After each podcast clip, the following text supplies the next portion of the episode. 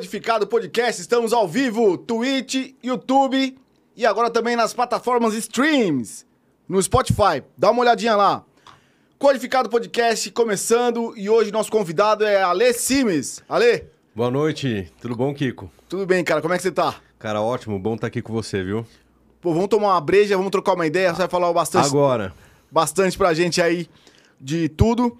E primeiramente, cara, vou falar um pouquinho aqui, ó, da dos nossos parceiros, rapidinho, porque a gente já entrou atrasado. Falar um pouquinho aqui, esse aqui é o saquinho que eu trouxe pra promoção de dezembro, que eu quero o saquinho do Kiko. Produtos da Nona Anunciata, que você tá vendo aí na sua tela. Arroba Anunciata. Pra quem não conhece, entra lá no Instagram da Nona Anunciata e vai conhecer os produtos lá, sem conservantes, os melhores produtos naturais que eu conheço. Pode confiar. Você gosta de pasta? eu, pô, adoro, né? Já provou já do- os produtos da Nona Anunciata? Ainda não. Então, cara, em breve. Eu- em breve você vai provar. Eu vou mandar pra vocês lá direitinho. É, produtos da Nona Anunciata. Não esqueçam e aproveitando pra falar de coisa boa, cara, falar um pouquinho aí dos CIF Insumos Agrícolas. Pra quem gosta de criar uma, ter uma hortinha, plantinha em casa e e aí vai, cara, fer- fertilizante, tudo é substrato natural, tudo, cara. CIF Insumos Agrícolas. Pode ir lá, o Rui Dyer vai vir aí, é o nosso amigo, e ele tá com a gente e tá fazendo a nossa parceria aqui. Agora sim, cara. Boa noite. Ale, Beleza? como é que tá? Pô, maravilha. Beleza, cara. Obrigado aí por ter aceito o convite, né? Imagina, prazer E- é meu. E pra quem tá aí na tela também, o Instagram do Ale é arroba Ale Simes, tá? Quem quiser conhecer um pouquinho mais o Ale, tá aí na sua tela. E é isso aí, cara. Me conta aí um pouquinho da, da vida, como é que tá? Cara, tá tudo bem, né? Agora tudo abrindo, podendo sair pra rua, poder ver o sol, poder passear, poder ver as pessoas. Nada melhor que isso, né? Cara, você é diretor é, de novos negócios, né? Da, da Na Mesa Consultoria. Ah, legal.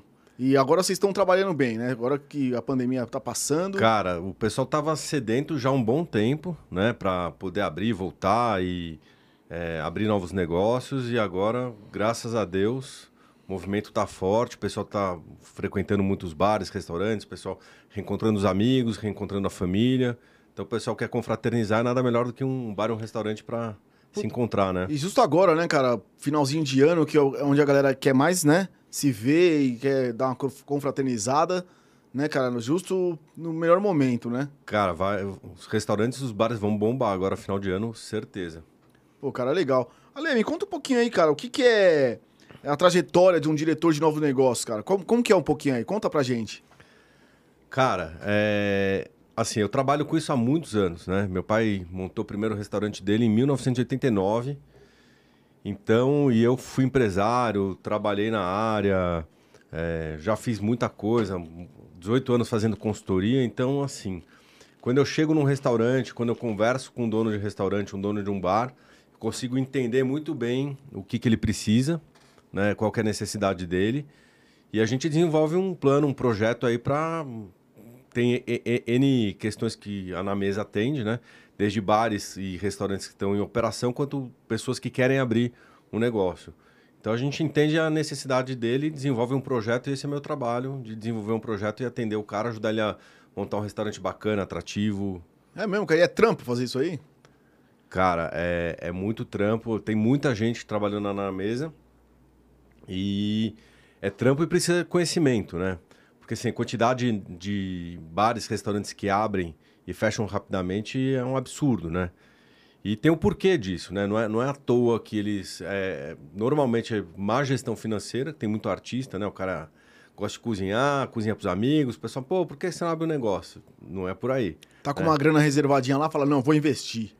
É, não é só isso. Você precisa montar um negócio que tenha demanda, que as pessoas queiram frequentar, né? Porque assim, na sua casa você faz do jeito que você quiser. Né? Restaurante não é varanda gourmet. Restaurante você tem que fazer para o público. Então você tem que pensar, é um business. E o pessoal às vezes confunde, é muito comum, então a gente ajuda o cara a montar um negócio que tem demanda, que tem atratividade. Esse é o nosso, nosso lance aqui. Cara, você falou um pouco do seu pai lá atrás. Você era moleque, você já via já o seu pai fazendo, tendo restaurante. já via já tudo o que ele necessitava?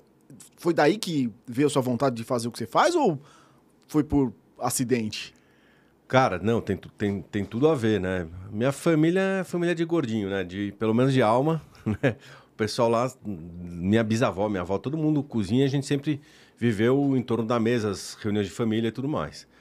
E meu pai transformou isso em profissão em 1989, eu era moleque, tinha 15 anos na época, mas eu vivia aquilo, né? Era em Campo Jordão, na cidade do interior de São Paulo, turística. E eu ficava lá com ele, final de semana, as minhas férias e tudo mais. E aí fui vivendo aquilo, né? Minha irmã é da cozinha, meu cunhado é da cozinha, minha, muitas pessoas da minha família trabalham com isso. E foi com certeza lá que começou. Acho que eu já gostava de comer, né? Mas profissionalmente, meu primeiro contato foi lá, vivenciei e daí Fiz outras coisas no meio do caminho, né? Mas mesmo assim, tipo, muito forte ligado na, na gastronomia. De moleque é. você já cozinhava alguma coisa ou só ficava de olho ali? Não, mão na massa total. Lembro que eu tinha 15 anos, né? Como eu disse, gordinho. Restaurante do meu pai era um restaurante de comida francesa. E lá em Campo Jordão tem aquelas trutas, não sei o quê. Então você tinha um prato bonito, desenhado, não sei o quê lá. Lembro uma vez que eu ficava lá na cozinha, comecei a fazer, deixa eu fazer. Aí eu comecei a fazer. Aí um dia eu fui fazer o meu prato, né? Só que em vez de fazer aquele negócio bonito desenhado, eu fiz tipo um Big Mac de truta, né? Eu peguei acho que uns dois, três, coloquei em cima do outro ali. Eu tava indo pro salão, meu pai, ah, ah, onde você vai com isso aí? Ah, vou comer. Não, não, não, não. Isso aqui você pode comer à vontade, mas aqui na cozinha, no salão, você não... pro salão você tem que ir com o prato bonito, né? Então já cozinhava ali e assim, a família toda ficava, né, em volta do fogão, final de semana a gente cozinhava junto. Vocês eram de Campos Jordão, é isso? Não, meu pai, meu pai tinha uma casa lá e ele montou um restaurante lá, passou um tempo, não se adaptou muito, né? E voltou para São Paulo. Aí ele montou um restaurante aqui, depois de um tempo ele montou o buffet, que eu trabalhei anos com ele nesse buffet, minha irmã também. Né? Por que então... tanta truta aí em Campos Jordão, hein, cara? Eu fui para São Francisco Xavier também, cara, só restaurante de truta, é, não tem outro peixe, é só truta. É, é só truta. Acho que é característica lá, acho que tem muito viveiro de truta, né? É. Acho que é uma se adapta bem a sei lá, temperatura fria, né? Acho que os outros peixes devem ficar tudo com frio, não, não aguenta e morre, né? Então acho que a truta ela segura bem. Não, família, família tem casa lá em Campos, lá, cara. É de lá, tem casa lá em Campos ah, também. É? é? Então. Frequentou lá há muito tempo, né, família? E o. E aí, pô, você vai pra lá, é só restaurante, é só truta, cara. Você fala, meu, não tem outra coisa, né? É, eu assim, acho, acho que é a produção local, e aí você tem facilidade de produto ali, então. E é diferente, porque aqui em São Paulo, quer dizer, até hoje tem truta, né? Você vai na feira, você encontra truta, mas acho que é uma coisa local, sei lá. acho que tem muito a ver com essa história de, da, dela segurar no frio, né? Temperaturas mais baixas. E né? a produção. E, nesse arrisca tudo aí desse, dessa galera de hoje, meio cortando o assunto da truta aí, quem que, que você acha que os caras fazem mais assim? O cara que pega dinheiro, vai, se arrisca a abrir um negocinho pequeno, ele quebra rapidinho. É, é, isso, essa é a pegada de vocês, né? É consertar essas merdas que esses caras fazem, né? É consertar. Então, o que rola é o seguinte, né? Ah, o restaurante, como qualquer negócio, é um business, né? Você tem uma papelaria, você tem um restaurante. Você... E o pessoal confunde muito, né? Porque como tem todo lado prazeroso, ah, eu gosto de receber, tem um ambiente, tem a comida, tem, tem todo aquele glamour, tem toda aquela áurea, né? Então é. Áurea não, aura, né? Ó, falei errado, aura tem toda aquela aura. Então, é... o cara, o borrão aqui, o borrão aqui deixa pra mim. O... Be beleza, beleza. Não, mas eu gosto de caprichar também. De deixa que vai ter mais aí. Até o final eu vou, vou mandar umas boas aí. Mas o que, o, o que rola é o seguinte: os caras. Meu, os caras veem uma onda, vê uma moda. Que tem, tem, tem várias situações. Tem o cara que, que compra aquela Le Creuset aí ficar fazendo aqueles risotinhos pros amigos, os amigos, tá uma, né, tá uma porcaria aquilo ali, né? Eu ia falar um palavrão, mas tá uma porcaria. Os caras elogiam, o cara resolve abrir um restaurante. Mano, amigo não serve pra, né? Tipo, você perguntar pra sua mãe se é bonito, o que, que ela vai falar? Que você é lindo. Bonito pra caramba. É, minha, minha mãe é meio foda, é, mas beleza. Não é o caso, mas é, você entendeu o que eu quero dizer. Amigo é a mesma coisa. Você faz risoto uma porcaria, o cara vai lá e fala que tá bom e você resolve abrir um restaurante. Isso acontece muito. Ou o cara é, faz um curso, etc. E aí tem as modas, né? Então teve a moda das paleterias. Pô, tinha uma época, sei lá, na Vila Madalena, que morava no 2015, que é onde teve essa febre, tinha seis paleterias lá num, num, num quarteirão. Você falava, que é isso? Quebrou tudo, né? Depois veio o food truck. Agora tem as dark kitchens. Cara, você não sabe fazer, você vai se dar mal. Porque são, esses negócios, principalmente de, de baixo custo para implementar, a paleteria não era muito caro, fácil de copiar, food truck também é um custo mais baixo, aí o cara começou a servir comida de restaurante no food truck. Meu, food truck é comida de food truck, é comer um sanduba, sei lá, um pastel, churros. Uhum. Isso é comida de food truck, não você vai comer trufa no food truck. Aí os caras começavam a inventar essas coisas, o que que deu, né? É, food truck você quer comida barata. Os caras cobrando preço de restaurante food truck com comida ruim. Porque o cara que vai para um restaurante, teoricamente, teria que ter uma comida um pouquinho melhor, já passou lá por uns certos desafios para chegar lá. Mas aí, então a gente está aqui para ajudar o cara a fazer o negócio certo, fazer o negócio direito, não quebrar e não perder as economias dele. Esse, esse é o nosso trampo aqui. E, e é foda, né? É meio punk, assim, né? Cara, é que assim, a, a, como a gente trabalha com isso há muitos anos, é, é, punk, mas assim, a gente tem muita experiência. A gente já atendeu, sei lá, mais de mil restaurantes. Então a gente tem muito know-how, a equipe tem muita experiência. Então você já chega lá, você já dá uma sentida no que. Você começa a perguntar, você começa a ver, você já sente, entendeu? E aí a gente tem várias ferramentas, várias metodologias para consertar, organizar e fazer o negócio acontecer. Né? Então esse aqui é o, Pô, legal, é o lance. Cara. Ouvindo os corredores aí, nos bastidores que você curte uma um prato meio uma comida meio asiática. De onde vê essa cara essa ó, paixão aí, cara? Então, meu avô ele era é, engenheiro têxtil, ele viajava muito e aí ele hum, foi para o Japão muito cedo, etc. E começou ali é, e aí ele já me levava, minha mãe, né? Tipo, comer comida japonesa, sei lá, começo, eu era bem pequeno, começo dos anos 80.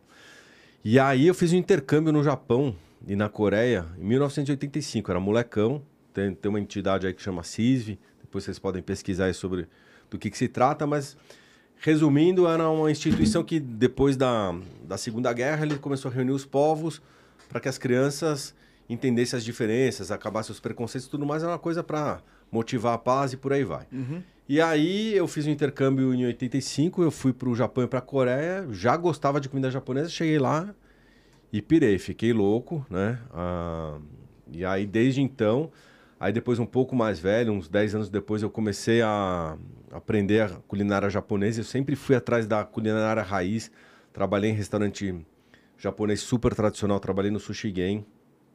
Depois eu fui para o Japão estudar gastronomia em Pô. 2009. Aí tô, tenho uma filha né, de olhinho puxado, casei com uma japonesa, né? Ah, você curte mesmo a comida asiática. tipo isso. então, é. é, é sei, eu, hoje eu vou dormir no sofá, talvez. Lembrando pra galera aí que tá, que tá assistindo, pode fazer pergunta pro Ale. Cara, será que a gente acertou, família, no, no esquema aqui do, do site? Será que a gente não, não, não foi para aquele outro? Mas beleza. Vou dar uma olhada aqui. E aí, cara, porra, você foi fazer um curso gastronômico no Japão? Fui. 2009 eu fui para lá.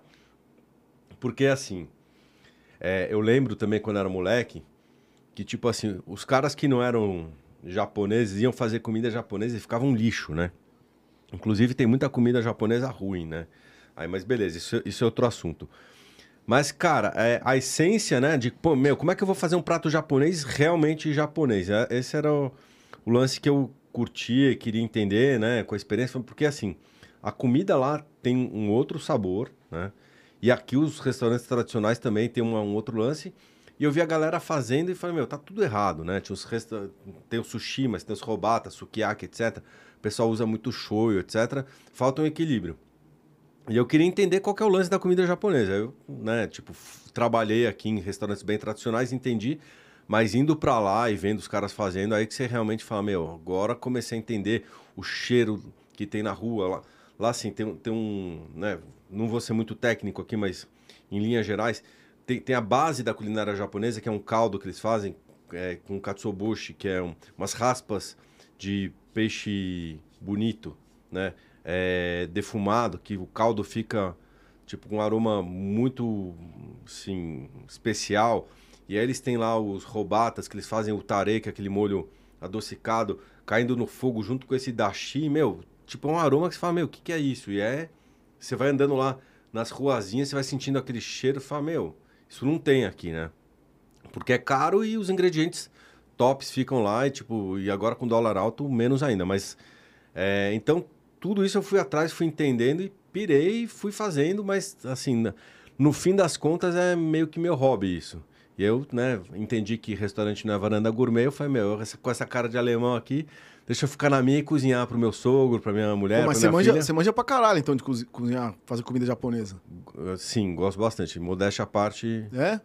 E você dá curso dessas paradas assim? Ou Cara, de- já abriu algum restaurante desse tipo ou não? cara, eu já consultoria, sim, e dei aula durante muito tempo. Tinha uma escola aqui bem bacana que chamava Ateliê Gourmand.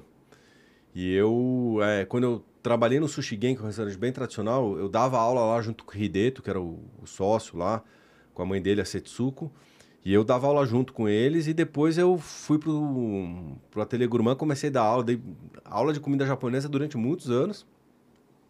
Ultimamente eu só tenho feito em casa. Assim, agora para os meus colegas aqui, vou, né, o Kiko, né, o estúdio dele aqui do lado, eu vou ter que chamar ele agora aqui, ele vai ter que chegar mais cedo um dia aí pra gente fazer, mas vamos Porra, combinar. demorou. Ó, vamos pegar uma quinta-feira, que tem a, a feira aqui embaixo, e a gente compra um peixe fresquinho. Eu, eu conheço o pessoal aqui Qual, da... qual que é o peixe bom pra fazer uns, uns sashimi, sushi? Sushi, assim, é, geralmente é o Então, atum, Ó, salmão. Cara, atum salmão são os peixes mais conhecidos e eles, né, as próprias peixarias e no- na- nas próprias feiras, eles já fazem lá preparadinho pra você dar uma cortadinha ali e fazer, que é fácil. Mas tem uns peixes ali que são muito bons e aí você vai precisar um pouquinho mais de jeito ali para fazer, mas tipo um que eu adoro, chama carapau, que é um peixe barato. E eu vou te falar, tem época do ano que ele tá bem melhor do que um atum, assim, tipo gordinho assim. Pô, Carapau sensacional. Eu fui, pra- eu fui pra praia semana retrasada e tinha lá no- no- na, no- na- na peixaria. Meu, carapau é um peixe Ele é menorzinho, sensacional. né? Não, tem, de, tem maior, menor. Eu- tem- eu não mas, sei se mas eu tô fazendo- pequenininhos, é, sim, é. tem. Ele, ele do ladinho dele aqui, ele tem tipo um negócio que parece um ossinho, assim, né, perto do rabo aqui. Meu, peixe sensacional. Outro peixe bom também é olhete e olho de boi, né? Que o japonês chama de buri. Sensacional também. É, cara, tem muito peixe Tudo bom. pra fazer... Sashimi é. É? Cara, o negócio assim é que, o, é que pô, o que que acontece, né? O, tanto, o, o atum, o pessoal tá acostumado a comer o atum em lata, é um peixe, né, que faz sucesso, e o salmão, teoricamente, o salmão não faz parte da, da essência da culinária japonesa. Porque, originalmente, o, o salmão, ele é um peixe que nasce, né, e se reproduz no rio, então tem os parasitas ali, o pessoal não comia cru. Agora ele é criado em cativeiro, toma lá os, né, os antibióticos e tudo mais. Mas assim, não é um peixe natural. Só que, por que, que a gente come tanto salmão? Acho que porque nos Estados Unidos tinha a história do salmão defumado, que lembra um pouco do, do peixe cru, e os caras comem lá com cream cheese, que tem o salmão defumado com cream cheese. E aí os americanos deram lá um, um jeitão naquilo, e depois aquilo ali... Tipo, a comida japonesa que é muito difundida aqui, tem uma parte, sim, tradicional, etc. Mas tem uma boa parte ali que veio dos Estados Unidos, né? California Roll, salmão com cream cheese, isso não, né? Agora os caras põem goiabada, morango, Nossa, fica, né? meu... Bizarro, né?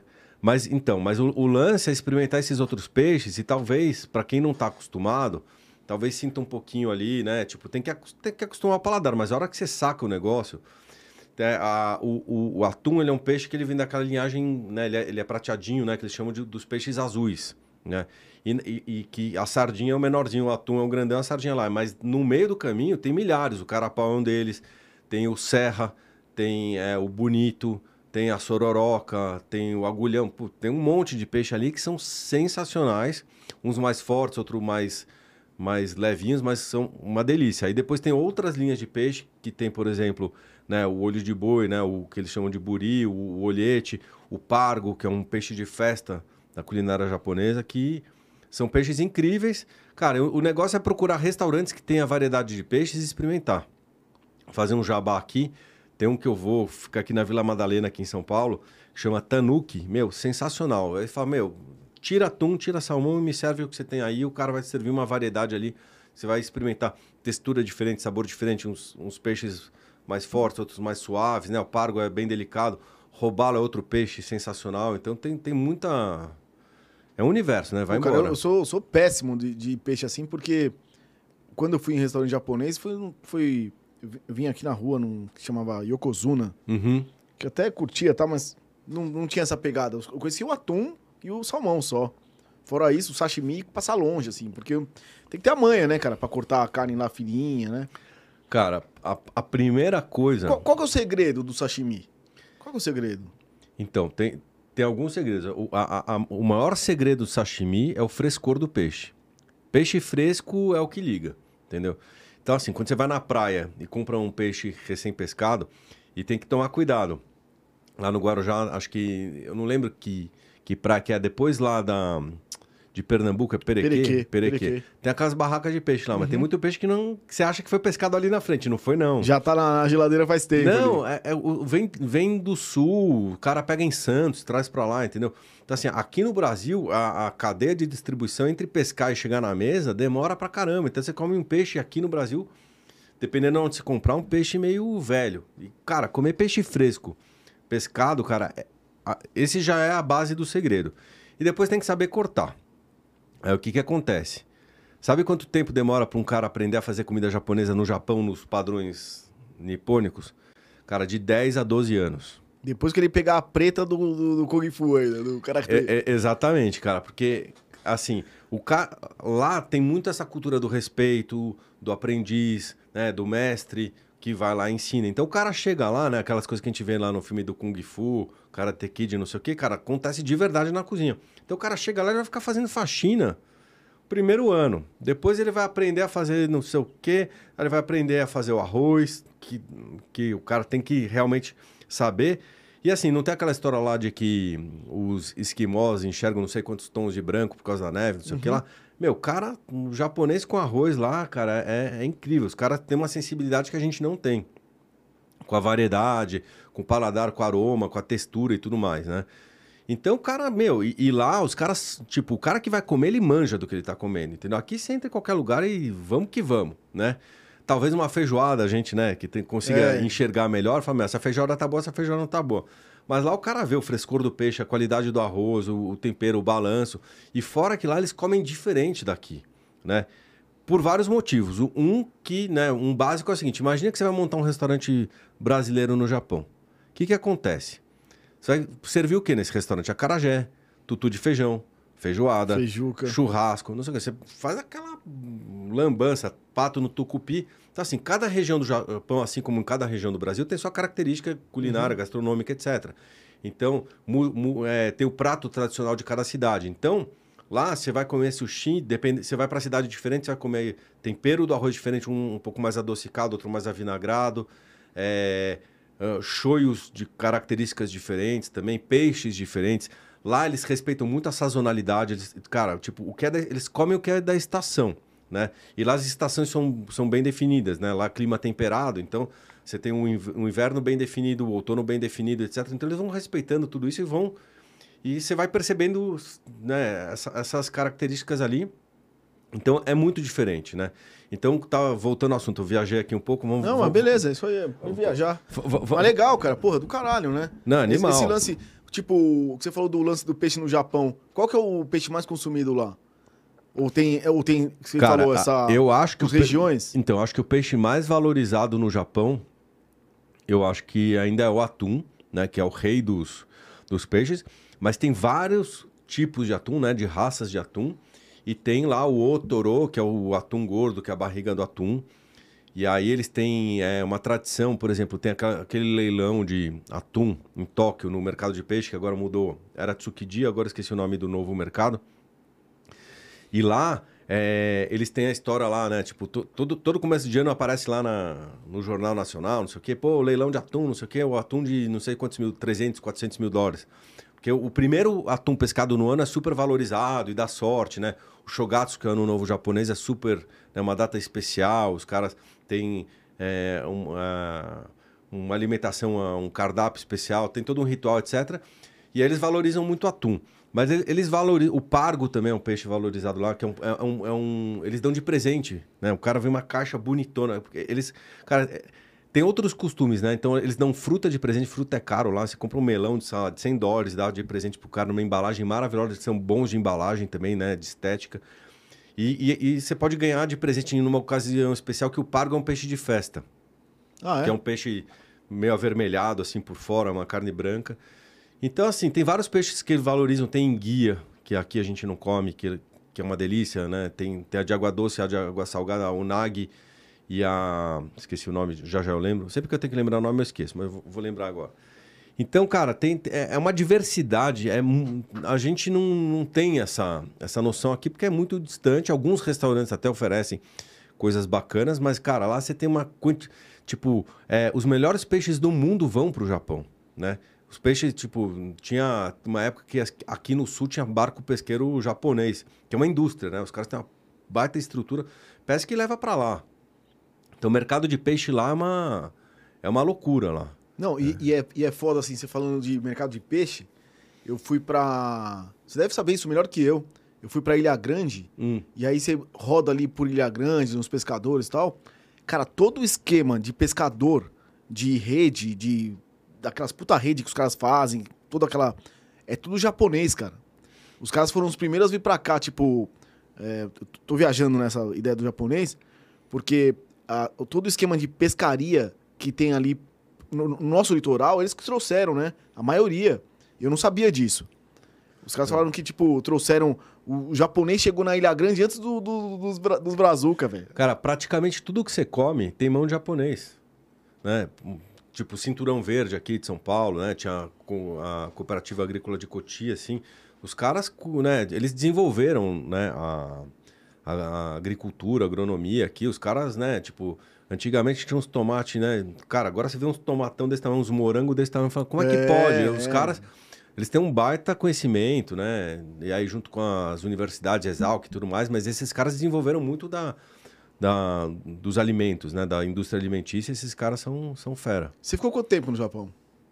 Ó, eu, eu já fui algumas vezes para lá. É... Acho que o máximo que eu fiquei lá foi um mês. Né? É, esse, quando eu fui fazer esse curso, foi mais um curso de especialização ali para entender mesmo. Eu já, já praticava desde de 94, então eu fui para lá em 2009, então já fazia um bom tempo, já tinha trabalhado em restaurantes tradicionais. E eu fui, fui fiz um curso lá de, de uma semana, né? Que foi meio para eu fui para fazer esse curso e comer, né? Tipo, que tipo, se aprende muito, né? Comendo, vendo, Sim. viajando e, e, e, Cara, sou viciado em supermercado, feira, né? Meu, em tudo que tinha feira eu ia, tudo que é supermercado eu ia. Tem uma. Lá no Japão, tem aquelas lojas de departamento, como a gente tinha antigamente aqui, o Mapping, etc. Cara, lá tem um monte. E o subsolo Cara, é só comida. Você fica. Tipo, você chega lá, você gosta da história, meu, você fica louco. É tipo, não é. tô falando como leigo, né? Japão é tipo China, assim? Tem uns negócios meio que. Diferente? Diferente. Então, são, são culturas diferentes, mas tem, tem coisa diferente sim. É porque a China é foda, né, velho? A China vai de cachorro até. Grilo, grilo escorpião, escorpião barato. É. é. Sim, é um país extremamente populoso, com uma cultura diferente. A China é muito grande, então cada região também tem sua característica. Mas, por exemplo, é, coisas diferentes que eu comi lá, é, comi cavalo lá. O italiano come também, o europeu come cavalo, né? Mas comi sashimi e comi sushi de cavalo ali. Caraca, velho. Vem, vem, vem, com uma celinha assim, é pequenininha. É mesmo? Não, brincadeira. Bom... comi cavalo. Como ferradura, é... Eu comi cavalo. Como é que você alcançou? Cara, tu, tu, ó, tudo bem feito pode ser bom, entendeu? Mas tem, tem certas coisas que a gente não está preparado para o paladar, né? Então, ó, vou te falar uma coisa... Por exemplo, como é que eu encantei a minha, a minha esposa, Isso. né? É, eu... Tem um, tem um negócio que eles comem que é uma soja fermentada que chama natô. Que é meio fedidinho, assim. Isso vende aqui. Você vai aqui na Cunha Gago, aqui perto, tem a, uma mercearia lá que chama Gaivota. Lá você vai encontrar. Fala, eu quero um natô. Cara, japonês come isso natô. natô. É uma soja fermentada. Faz super bem. É super bom para a saúde. Mas é um negócio que não é para qualquer um. Como tem, no chinês tem aquele ovo ali, né? Hum. Então, assim, tem algumas coisas que a gente não está acostumado. Mas, assim, no geral, a comida japonesa, assim, eu diria que 99% é muito boa. E tem uma diversidade lá incrível. E tem, cara, é. É, por isso que ganhou um puta mercado aqui, né? É, e, cara, e os caras lá são loucos por comida também, né? Tipo, os caras, meu, tudo. Cara, lá você vai andando, tem algumas cidades lá que você fala, meu, é pura comida. Osaka, é isso, né? Muita, é, que eles chamam a cozinha do Japão, Osaka, que, que inventou o tempurá, inventou várias. Tem, tem Não, o tempurá, não sei se. Não, não. O tempurá é de Nagasaki, né? Que tem influência do, dos portugueses, né? Ah, é? É. Mas. É... Tempurá é o, é o legumes lá fritinho, né? É, exatamente, o camarão fritinho. Isso é, isso é de Nagasaki. Osaka tem o konomiyaki, que é uma panquequinha lá, que é uma delícia. Tem o takoyaki, que é umas bolinhas de polvo. Cara, é para quem gosta. Pô, não, não mas deixe de eu, ir. eu, eu não curto é frutos do mar, essas paradas aí, mas você falando, você começa a ficar com fome. Você fala, velho, porque bem, bem preparado é outra parada, né? Cara, Pega uns caras especialistas, com... talvez quando você vá num restaurante, coma num. Mas por um especialista preparadinho na hora ali, um negócio fresco, é outra pegada, né? Ó, então, eu fui, fui no mercado de Tóquio, lá, do, do mercado de peixe, e aí abre muito cedo, tipo, sei lá, 10 horas da manhã você já tá no restaurante ali comendo, né? Almo- meio que almoçando, né? E aí eu sentei lá, comi e falei, meu, o que que é isso, né? Você fala, qual é, o, que lá eles comem, o arroz do sushi é mais quentinho, o peixe ultra fresco ali, você fala, meu, um shoyu maravilhoso, você come aquilo e fala, meu Deus do céu. Aí quando eu terminei, o cara, obrigado, né? Tipo, tchau, né? Eu falei, não, não, não, não, não, quero outro. Ele, outro? Eu falei, não, que- quero... ma- Manda aí que, tipo, eu não vou... Nunca comi um negócio desse, né? Eu quero outro, né? Falou, tá bom, beleza, né? Porque tem umas baita fila, então os caras querem, tipo, Você rodar. come vaza, é, é. e o cara que tá lá, assim, tipo, vendo aplaudindo, pô, amigo, ajuda aí, né? Então ele. Até depois eu fui ver, tinha uns restaurantes que falam, meu, se você quiser dois, já pede antes, entendeu? Não, é uma loucura. Pô, É... puta experiência, né, cara? E você sobreviveu bem assim? Como é que você se comunicava no Japão? Cara, então. Você fala japonês? Alguma coisa? Eu, de comida eu falo bastante coisa. Eu não vou passar fome lá. Né? Mas não falo japonês. Japonês é, é difícil. Aí quando você vai pra lá, você fala, cara, eu vou falar por sinais, né? Só que os sinais lá também são outros, né? Aí eu cheguei na loja, o cara fez assim pra mim, eu falei, ele vai me dar um golpe agora. eu, vou, eu vou tomar. Ele fez assim, você falou, meu, Ultra Seven, caralho. Não, é- é- exatamente, né? Foi, o cara vai fazer assim, né? Vai jogar o negócio assim. Mas isso aqui é porque a loja tá fechada. Você entenderia que a loja tá fechada? Não. Então, se comunicar por sinal, esquece ali. Mas eles são muito solícitos, eles se esforçam para te entender. Mas, tipo, é fácil comer no Japão porque todo restaurante tem ou um cardápio com foto ou tem a vitrine com as comidas de plástico ali que são muito bem feitas. Meu, é, é incrível. Aquilo ali é incrível. Você vê aquelas comidas de plástico, parece que é de verdade mesmo. ah, assim. os caras fazem um- o cardápio de plástico ali. É, tipo, eu tenho prato igualzinho. Você fala, meu, é de plástico, né? Os caras são, são fera nisso. Tá- Na Liberdade, você vê alguns lugares, na, perto da Paulista ali, tem uns restaurantes que até tem um- umas coisinhas, mas lá é, é incrível. Então, não, não tem como passar fome lá. Não Mas é. precisa entrar no Mac e pegar um, Cara, não, não- um x-sushi. É, só se você vai entrar no Mac e você não gostar da comida lá, que tem algumas pessoas que não gostam, né? E tudo bem, faz parte, né? Mas se você gosta, fome você não passa. Você pode se perder ali. Pô, mas legal, hein, cara? Pô, você podia dar um cursinho pra gente aí, né? Fechado. Qualquer dia de, A hora que vocês de quiserem. comida jap- culinária japonesa. Vamos armar aqui Vamos aí, cima. fechar? Fechar Tem- um tem cursinho ser- aí, família? Tem, tem- Curso de comida japonesa? cara, tem que Você ser logo- manja? Tem que ficar esperto, viu, velho? Na faca pra não arrancar os dedos fora, né? Tem que ficar esperto. Eu tenho aqui umas marquinhas. Mas tem que ser logo, senão vai virar lenda. Você sabe isso, né? Não, Pô, mas vamos- demorou. Vamos, combinar. a gente Não, faz mas aí. Eu, mas eu, eu, eu, eu, cara, eu quero muito mesmo, assim, tipo, faz tempo que eu quero fazer um curso, mas ah, hoje em dia tá foda. É dois- há quase dois anos de pandemia, a gente vai perdendo tudo que a gente queria, né, velho? Exato. Fala, Pô, o que cara, tá sumindo, tá diluindo, assim, no tempo, né? Exato. É Então, foda. mas vamos marcar. A gente marca uma quinta-feira, entendeu? Ou pega um sábado. Quinta-feira, às vezes, é difícil, você tá trabalhando, a gente também. Sábado, tem uma outra feira aqui pertinho, na, na Morato Coelho. Mesmo cara que tá na banca aqui, na, na quinta, tá lá no sábado. A gente fala cultura, que é o cara do peixe ali. E a gente fala, meu, separa um negócio especial aqui, a gente vem pra cá e faz... Aí você tem o- as facas específicas, Tem tudo, as ou fa- não, não Eu, eu sou Isso louco da faca. Não, É? é? É, bom. Isso é, meio, faz isso é meio lenda ou não? Não, a faca faz a diferença. É? Ah, sim. Não. É, profissionalmente, dá pra fazer, ó, tipo assim, eu ensino você a fazer sushi com o que você tiver em casa. Você tem que ter uma, ter uma- a faca pode ser um, tramontina, mundial, uma faca simples, mas tem que estar afiada.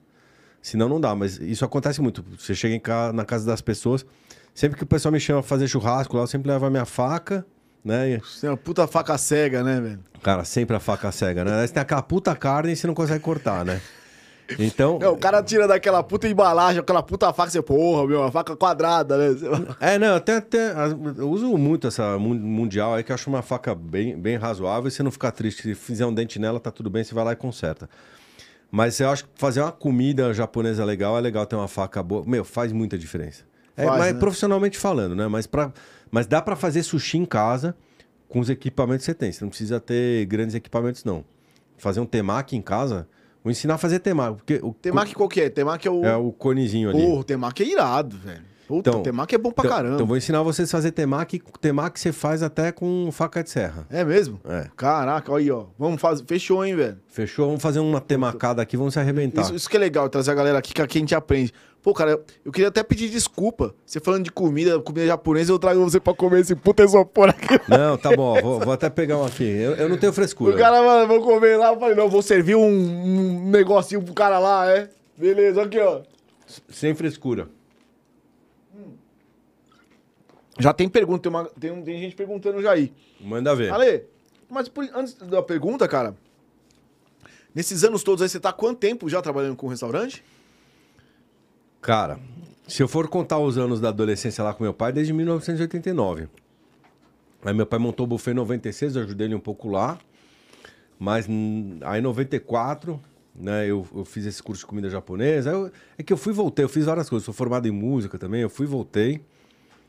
Mas mesmo na pegada, acho que desde 2000 e 2001, muito firme assim. Cara, tem, E não sai mais. tem alguma coisa assim que você, tem- que você lembra, engraçada pra caramba, ou muito bizarra, que você fala, caralho, pô, que eu vou te contar em off aqui, velho. Cara, Esses dias eu fiquei sabendo de uma aí do cara que esfaqueou o chefe de cozinha. É, isso. Ó, é, tem, tem uma história dessa semana, que rolou essa semana, mas eu passei por uma dessas. Já, não é tão engraçado. Eu tava num, é, num evento. Cara, tinha, uma, tinha umas épocas. Eu trabalhei com evento muito tempo, né? Com cozinha, não sei o quê. E eu, meu. Era meio maluco. Até puxava o Léo, né? Da, da na mesa aqui, pra fazer os eventos comigo. Cara, eu tava fazendo o evento lá no Corinthians. E, cara, o evento tava acabando, eu tava saindo de lá, indo pra um outro evento em Interlagos, no autódromo, né? Pertinho, né? Sei lá, Zona Leste, lá pra Zona Sul. Cara, a hora que eu cheguei em Interlagos, os caras me ligam, Ale, volta pra cá. Eu falei, meu, o que aconteceu? Esfaque... O... o garçom esfaqueou aí o... Não, o cozinheiro esfaqueou o garçom. Sete facadas. Mano, eu falei, não é possível. Cara, você te dá um negócio ali. Aí eu fui direto pra delegacia. Graças a Deus o cara sobreviveu, porque o cara era muito grande. Mas rolou aquelas brigas lá, né? Imagina, Você sete horas ele, da manhã. Velho, o sashimi que eu falei que não era com cara de gente, era outra coisa. Cara, meu, treta, viu? Foda, né, muito, mu- Cara, muito foda. E, e rola, viu? Mais do que a gente imagina, né? Essa não, semana. então, é, então, fiquei sabendo essa semana aí, mas É. muito louco, né? É uma, Muito uma louco. coisa- Ah, Você cara. imagina, né, cara? Tipo, é, você imagina que o, cara tá numa zona de guerra ali, né? Cozinha, cheio Cara, de faca. é, é muita pressão, entendeu? E sei lá, você não sabe o que se passa hum, na cabeça do cara. O cara tá cansado, cheio de problema. Pô, o pessoal que trabalha né, em restaurante, meu, os caras ralam muito, né? Imagina o cara vai lá, pega a condução, vai pro trabalho, trabalha que nem um louco. Depois pega a condução, o cara mal dorme, tá cansado, puta pressão, passando, né, dificuldade nesse momento que a gente tá vivendo. Mano, você toma. Cara, você acha que atrapalhou? Eu, eu fiz essa pergunta aí pro, pro Rodrigo, Uhum. que teve aí.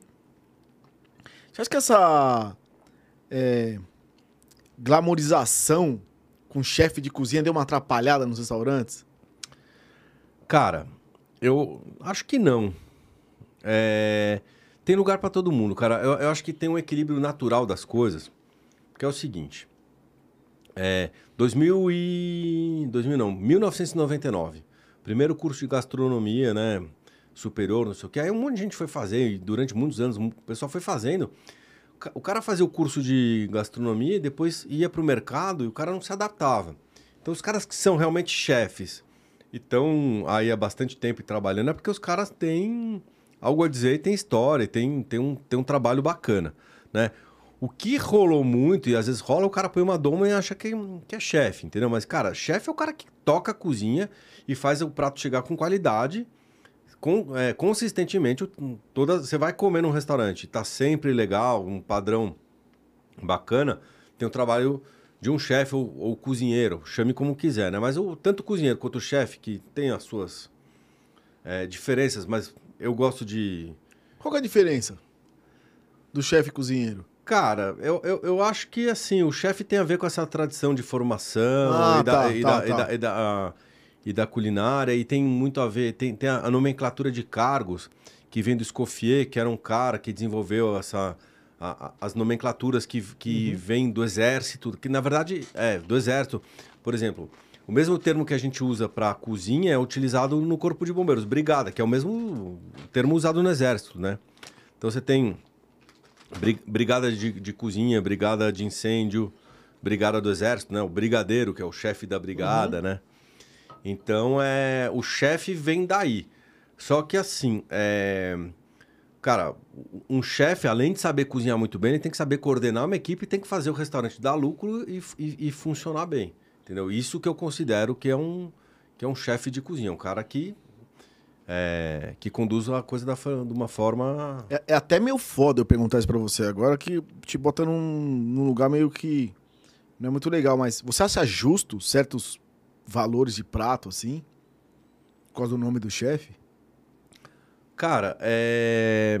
então, eu, eu acho que sim, porque se o cara chegou lá, se o assim, o que, que é o justo, né? É, Acho que o próprio Atala fala, é... ca- caro não é pagar, caro é não receber, né? Então, assim, se o negócio é caro, se tá transparente para você que aquilo custa aquilo, né? E você tem. E- e geralmente esses pratos caros, eles vão além da, da, da comida, eles vão para a experiência, pelo ambiente, pelo serviço, é uma soma de tudo, né? Se aquilo faz sentido para você, beleza. Se aquilo não é um valor para você, aí ou é caro ou não, vale a pena, né? Mas eu já tive várias experiências em lugares caros que não estava bom, não tive boa experiência e saí de lá com raiva, né? Mas é, é bem isso. Se eu, se eu tivesse pago aquele valor e a minha experiência tivesse sido ótima, ok, né? Então, o não entregar a experiência e cobrar, eu acho difícil. Eu lembro uma vez que eu fui no menu degustação, que, né, que era um chefe que tinha vindo do Japão, não sei o quê, não sei o quê, não sei o quê.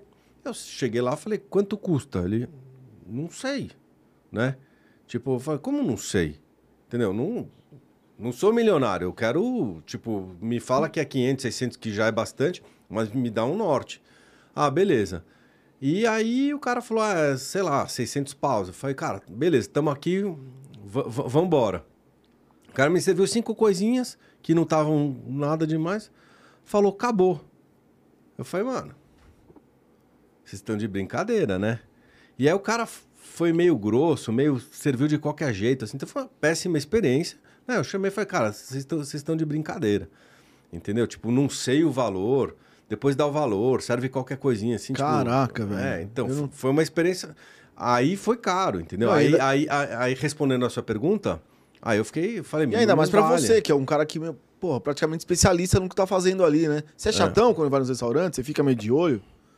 Cara, assim, eu tenho o olhar clínico porque eu trabalho com isso, né? Mas, cara, quando eu quero me divertir, eu desligo, né? Que senão. Desliga mesmo? Ou você chega ali e você, pô, sanduíche. O cara pega o sanduíche e você já olha, dá uma olhada aqui pro Não, lado, pra esposa. Não, eu, não, não eu, eu, eu- obviamente que eu sei quando não tá bom ou quando o serviço tá ruim, mas, cara, eu tenho que relaxar também, senão fica um puta de um saco, né?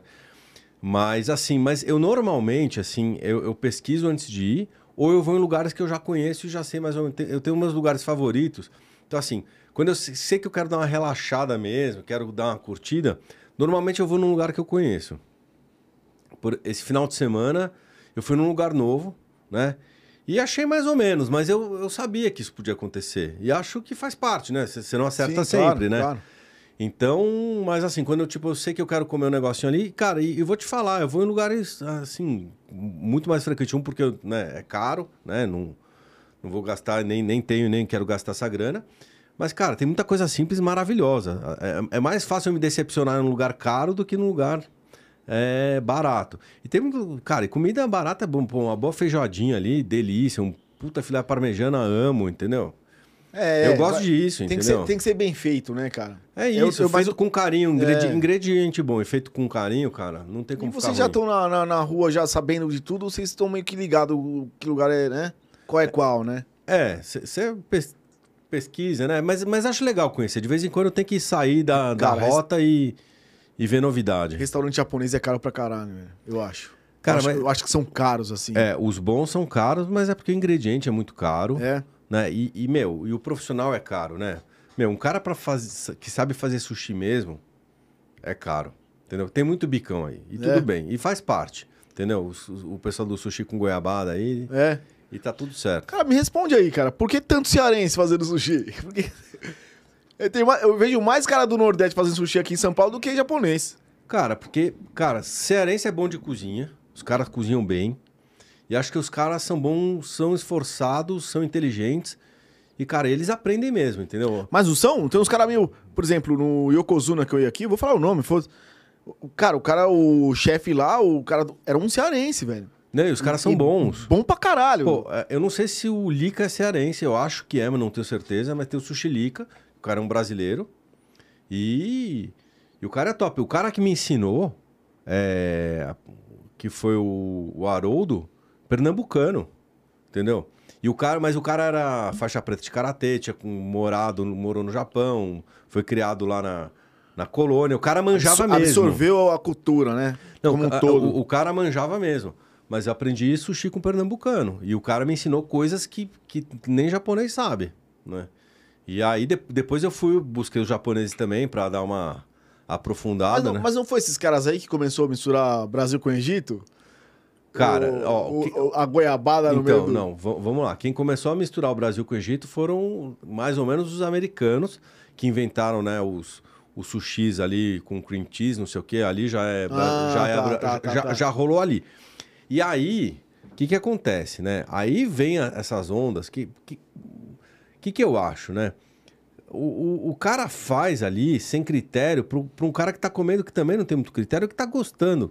Cara, se, se, o se a casa tá enchendo, o cliente tá gostando, cara, não importa o que o cara tá servindo.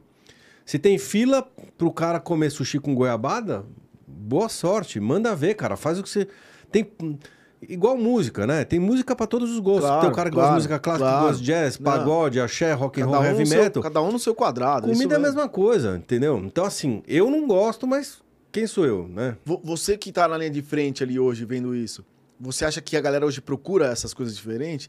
Você acha que nego vai lá pra procurar uns, um sushizinho, vai, estamos falando de comida japonesa, o cara vai no sushi tradicional, ele quer o mais tradicional possível, ou você sente que já as casas que dão aquela extrapolada são os caras que começam a encher mais a casa? Cara, ca- cada casa tem o seu público, tem seu- a sua segmentação e tem o seu preço, né? Então, se você pega, por exemplo, um restaurante japonês topzera, tradicional, não sei o quê, que o cara tem aqui- os peixes... Porque, assim, é, peixe bom não é todo restaurante que tem. Existe uma hierarquia dentro dos... o- os distribuidores de peixe, né? Que tem muito japonês que distribui peixe, eles respeitam a hierarquia. Tipo, os, os sushimens mais velhos, eles vão pegar o melhor peixe primeiro. Tem, tem uma questão de respeito ali Ah, é? na cultura, é. Então, assim, tem restaurante que fala, meu, vou lá que eu sei que o peixe é bom. É mais caro, entendeu? Mas fala, meu, é o peixe, entendeu? É, porque, assim, tem tudo, todo tipo de peixe. E aí, sei lá, acho que tem o público que quer isso, que quer iguaria, que quer, sei lá, ova XYZ, que quer a vieira tal, que quer o peixe ultra fresco e não sei o quê, os peixes importados, né? O, a- o atum gordo e não sei o quê. E tem os caras rodizião, bufezão, né, etc. E, meu, se vira lá e, e vamos que vamos, né? A chance de, de pegar uns desse bosta é grande, né? Os, os que... Eu já peguei uns temaki zoado, Cara, Os mas... caras colocaram, parece que o salmão já tava mastigado. É, então, não, não, não tem milagre. Os baratex, é isso mesmo. É. O cara tem que fazer o negócio acontecer ali e aí vamos que vamos. Então, assim, é, vale a pena pagar pela qualidade e eu vou te falar uma coisa. Entendeu? Você quer comer bem? Cara, é, não precisa ir no mais caro de todos, mas gasta um pouquinho mais, come um pouquinho menos e tem uma experiência boa, né? Cara, vou, vou fazer, dar um outro exemplo pro pessoal entender bem, pra, né, não ficar essa coisa mística da culinária japonesa. Você pode ir numa churrascaria rodízio boa, ou você pode ir numa churrascaria muito boa, você vai gastar talvez a mesma coisa, né? Você vai, sei lá, num fogo de chão que é considerado top, né? Mas se você gastar a mesma coisa do fogo de chão numa churrascaria à la carte boa, talvez você vai comer melhor. Você vai comer menos, mas vai comer melhor e vai ficar satisfeito, entendeu? Então, assim, é... tem um ditado lá que, que os dos italianos, que também são bons de garfo, Uhum. né? Que eles falam é, pouco, bom e sempre. Entendeu? Cara, esse é o segredo pra você comer bem. Entendeu? Você não precisa se matar de comer, né? É, também não vai, na- não vai passar Mas, fome. mas como é que faz com aquela fome de, de mendigo que eu tenho? Vai num lugar. Cara. por- Porque tem uns lugares que é foda, né? Não, tudo Não, bem. não, a comida, comida pode ser boa, mas vem um puta prato desse tamanho. E isso aqui de Um, ne- comida. um negócio desse tamanho aqui, puta, só com uns fios de, de creme. Que você não sabe. Cara, então, você tem que ver o que, que é legal pra você. Se você tá curtindo aquela experiência ou não. Cara, se você saiu com fome e ficou nervoso e achou que não valeu a pena, É. nem vai. Não, o lance é da experiência, né? O lance é, se você quiser curtir, você mete um, um pão com mortadela em casa antes, vai tranquilão mais forrado, vai lá curtir a É, experiência. mas fa- faz essa experiência, entendeu? Pe- pe- pega uma casa de carne boa, à la carte, e come uma carne boa ali, e vai numa churrascaria boa também, e, e- e compara a experiência, entendeu? Tipo, é, vale a pena, não é pra você passar fome, tem uns que realmente vêm pouca coisa, etc, mas, cara, vai num lugar bom que você vai ver, né, o ambiente, tem, tem todo o lance, mas, cara, isso é pra quem curte, entendeu? É, Eu curto. Eu curto. Eu só não tenho dinheiro. Não, ho- hoje em dia poucos têm, né? Eu também cara, não tenho, não. Eu vou, eu vou falar uma coisa. Você sabe como mudou minha cabeça? Quando eu, eu comecei a cozinhar. Eu era um Hum. cara assim, cara. Minha mãe nunca... Fui criado com três irmãs mais velhas. Nunca minha mãe deixou fazer nada na cozinha. Falou, meu, você não entra aí, caralho, é quatro. Beleza. E aí, quando eu saí de casa, eu falei, pô, vou ter que me virar. Comecei a me virar e, e gostei. Eu falei, cara, beleza. Pra eu ter uma ideia. Eu fazia mercado, velho, sem noção. Eu, eu entrava numa feira sem noção, não sabia o que era feira. Hoje, nossa, minha, minha realidade quando eu entro na feira é outra, cara. Porque eu sei cada coisa que eu uso. Eu sei que a cebola que eu uso, o alho que eu uso, o tomate se tá bom ou não, a batata que eu uso, batata doce, vou lá nas especiarias, pego tudo que eu. Sabe, eu, eu sei, eu sei isso. E eu acho que isso que ferra, porque na hora que eu chego num restaurante e vejo tudo isso num prato, eu falo, caraca, velho. O cara tá cobrando por um negócio que eu já sei que eu fiz. É óbvio que tem experiência. É óbvio que tem um cara lá que, e tem tudo a- aqui ao redor. Mas eu acho que isso que atrapalha um pouco, sabe? Eu falo, porra, relação o que, eu, o que eu sinto, o que eu faço e o que eu tô consumindo ali, cara, com um preço, tipo, cinco vezes mais. Cara, é assim, se o cara te surpreendeu ali, de alguma forma, no que ele tá te entregando, beleza. Mas assim, o que provavelmente está contando é que você foi lá e você falou, cara, eu não vi valor nisso. Você não percebeu aquele valor. Você não saiu com, com uma impressão positiva daquilo. Então, realmente não. É. o, o que me ferra, eu acho, é geralmente quando eu vou em restaurante assim, o sushi não, cara, que eu sou leigão. Então, sushi eu vou lá nos simples, os mais simples de todos, e eu converso com a galera tipo, você que conhece, que gosta. Geralmente o nego gosta de sashimi, né, velho? O nego não quer ficar assistindo de arroz. O nego gosta de sashimi. Eu gosto de arroz. Porque eu, Eu não tenho gosto muito- também. É. Eu gosto do temaki, gosto do zuramaki, aquelas coisas todas. E carne, cara. Carne eu não consigo, sabe? Eu, eu acho que os caras dão uma. Eu, eu não, não sou do cara que vou nos puta restaurante de carne. Mas quando eu vou em restaurante e peço carne, cara, eu não consigo acreditar em um cara que me serve a carne que ele tá falando que serve. Eu sempre acho que o nego. Pô, picanha, vai. Que é a mais simples que o nego serve. Bicho, eu tô pra ver o lugar que os caras falam que é picanha e serve picanha. Difícil, cara, sabe? Porque eu, eu conheço o gosto da picanha. Sim. É óbio, tem lugar que sim, né? Ah, picanha na pedra. Mas, cara, Mas é- tem um lugar que, que é. eu falei com duro. o Rodrigo aí, que veio É. aqui. Eu falei, cara, picanha não chega nem a um quilo, né? Na verdade, a verdadeira, Um né? quilo, um quilo duzentos no É, máximo. no máximo. isso, é. Aí, cara, você vê lá o cara trazendo aqueles puta tablete, velho, de carne, que você fala, porra, eu fui o sorteado da noite.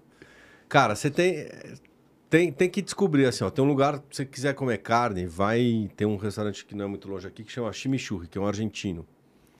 Chimichurri. Fica na, na Afonso Bovero lá. Cara, aí fala, ó, cara, eu vim aqui pra comer carne, faz um negócio pra mim bacana, você vai comer bem lá. E não é caro. Porra, Leo, já, já colocamos já o seu Instagram aqui. Eu quero que você faça o favor, cara. Coloca esses restaurantes aí no Stories, velho. Põe, um- dá uma dica pra gente. Que isso é super importante, cara. Verdade. São Paulo tem tanta coisa. Eu acho que a galera se perde no meio de tanta coisa, não é? Não é? Assim, hoje você entra no Instagram, pô, você vê lá um monte de dica de gastronômica. Então você fica meio perdido, porque você sabe mais que eu, cara. Tem.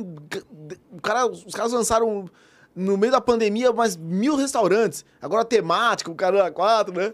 Pra caramba, Bicho. é. O do Jurassic Park. É, coloca aí, cara, pra gente depois.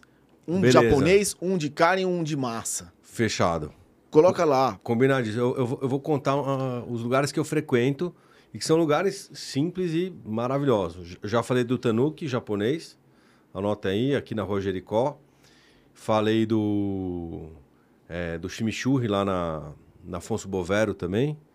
E depois, massa, deixa eu lembrar um de massa agora. Que massa normalmente acabo comendo em casa. Mas eu vou lembrar um de massa aí também e vou, e vou trazer para vocês. Pô, massa, cara. Se, se você for comer em casa, eu vou fazer uma pequenina propaganda aqui. O molho da nona no Ziata, velho. Fechadíssimo. Lá de São Roque, bicho. É molhinho 10, bicho. Pô, de verdade, cara, assim. Vou, vou, vou, vou experimentar. mandar, vou mandar, vou mandar lá. Fechado, Vou fechado. mandar. Preciso ir pra São Roque lá pra pegar com ela, porque depois ela me dá Beleza. umas broncas aqui que eu, Tô, tô ligado. eu falava num Mas- Ziata. mas- então, mas onde que ela vende aqui em São Paulo? Isso que é importante. Aqui em São Paulo eu não sei se ela vende. Quem estiver assistindo aí, se puder me dar Co- um como alô. é que o pessoal compra? A galera compra. eu- eu- a gente colocou o, o Instagram dela aí, mas lá em São Roque vende no supermercado. Tá. Aqui em São Paulo eu não sei, mas lá nos mercados de, de- de São Roque tem. Mas eu vou, vou te mandar um. Tá, ó, quem quiser comprar, liga pra mim que eu dou um jeitinho. Eu sou judeu, né? Então, vamos, tem uma lojinha de molho de tomate. Quem, quem- quem quiser, liga pra mim. Cara, me fala uma coisa. é, mudando um pouco da gastronomia, de restaurante pra música, você falou que se, você, é- você foi músico também? Como é que foi? Cara, então, eu quando, quando era moleque, né, eu sempre curti música, né? E eu, tipo, com, seis anos eu ganhei uma bateria do meu pai, que eu já tinha pedido pra ele lá, né? Já, já era maluco, quebrei a bateria, era de, de brinquedo, né? Obviamente, né? Com seis anos. Quebrei no primeiro dia, né? Eu sempre fui meio... eh, Uma energia extra ali. E aí, meu, depois meu pai falou, cara, não, bateria não, filho. né? Eu consigo entender ele. Imagina o seu filho falando, pai, Caraca, compra uma bateria pra mim. Uma acústica. É, demorou, né? Aí ele me pôs na, na aula de piano, na aula de teclado. Eu comecei cedo na música, né? Tipo, lembro quando meu pai fez 40 anos, eu tinha 10. É, toquei na festa do meu pai, não sei o que, teclado, não sei o que. Bom, aí eu fiquei insistindo até que um dia, né, fui pra bateria, comecei a estudar bateria e minha tia, no meu aniversário, me deu a bateria. Meu pai ficou feliz da vida, né? E aí eu comecei, e aí, cara, é, fui estudar música, né? Tipo, e virei músico profissional, era super roqueiro, né? Tipo, eu lembro com 1982 eu tinha até ia fazer oito anos, né? De, fiz oito anos em março, tipo, teve o show do Kiss aqui no Morumbi. Cara, pirei com aquilo, né? Você foi? Não fui, não, eu tinha oito anos, minha mãe não deixou, né? E, e depois eu queria ir no Rock in Rio 1, no primeiro, né? Que tinha o Ozzy, o White Snake, Queen, não sei o que. Minha mãe também não... Esse do quiz aí foi que o cara mordeu. Ah, não, esse aí foi o Ozzy. Mas que o. Mas é, é tudo blá blá blá isso. É, né? Do pintinho, que matava pintinho. mo- mo- Isso, do é, pintinho, isso, pode isso, crer. isso é lenda, isso é lenda, isso é Eu lenda. lembro, pode crer. E- e- O Usava Ozzy, umas o- botas o- com o- os cravos, né? O Ozzy, eu acho que mordeu um morcego sem querer. Rolou, É, rolou cara- um lance disso. ele, ele, ele- ele achou que era de, de mentira e mordeu ali, mas... É... Mas, cara, eu era super metaleiro, curtia um rock and roll ali, e aí fu- fui tocar. Eu estudei música e fiquei até uns... Até meus 20 e tralalá, até uns 27, eu toquei profissionalmente. Mas era do rock aí, aqui o- não estamos no país do rock, né? Então, e tudo bem, e aí É. e eu falei, vou, vou, Mas vou, você- vou pras você- panelas. Você é do rock. Sou do rock. Sua- sua preferência hoje é rock. Cara, eu uso, eu, eu gosto muito de rock, mas agora eu escuto outras coisas, né? Tipo, eu tô em casa, né? Quero dar uma relaxada, eu vou ouvir uma música mais tranquila ali.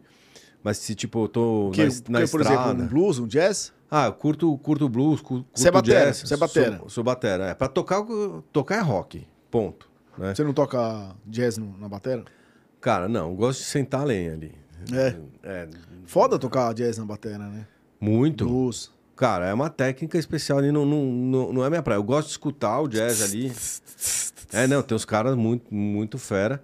E aí o jazz é pra dar uma relaxada ali, mas Uhum. tipo, sei lá, vou, vou andar de bike, eu vou eh, pe- pegar uma estrada, eu meto um rockão ali e vamos que É, vamos. Qual que é a sua banda que você curte? Minha banda favorita? Favorita? Cara, depende da época. Eu vou falar de, de bandas de épocas diferentes que eu curti muito, né? Então, Kiss é uma banda que eu curti muito, que comecei ali. Black Sabbath é uma banda que eu curti muito. Led Zeppelin, uma banda né, dos clássicos do rock. Depois, bandas mais. é, uma fase seguinte. É, Soundgarden é uma banda que eu, que eu escutei bastante. É, Nirvana também tem, tem, uma, tem fases que, que eu escutei bastante. Judas Priest, eu ouvi. mu- Iron Maiden eu escutei bastante. Aí tem o Queens of Stone Age, que é uma banda que eu gosto É a que eu muito. curto mais.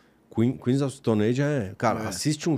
Ó, tem no YouTube um show dos caras de 2002, ao vivo na Inglaterra, em Glastonbury.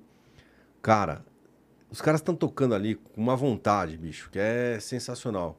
Rage Against the Machine, ouvi bastante. Eu fui no, no show do Stone Age aqui no Espaço das Américas. É, Tá, cara.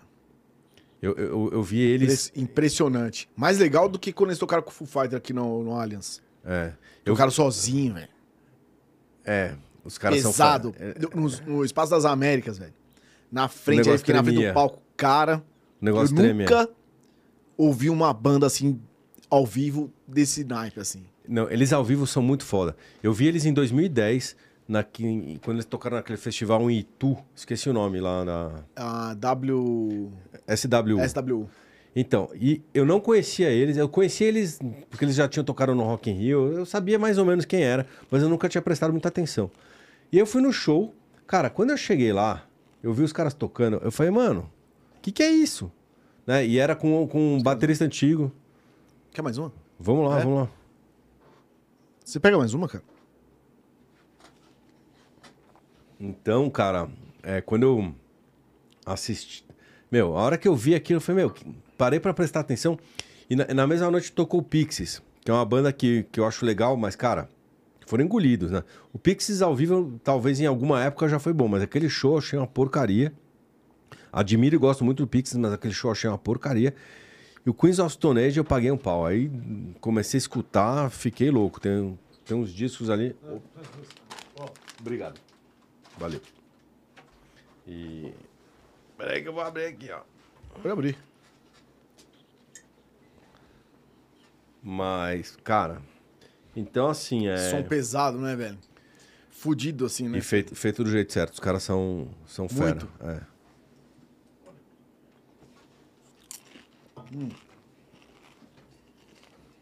Hora do lanche. Não, pode ir. Olha O, o barulhinho pra vocês escutarem. É, tem que comer aqui, cara. Pô, foda-se. Tamo em casa.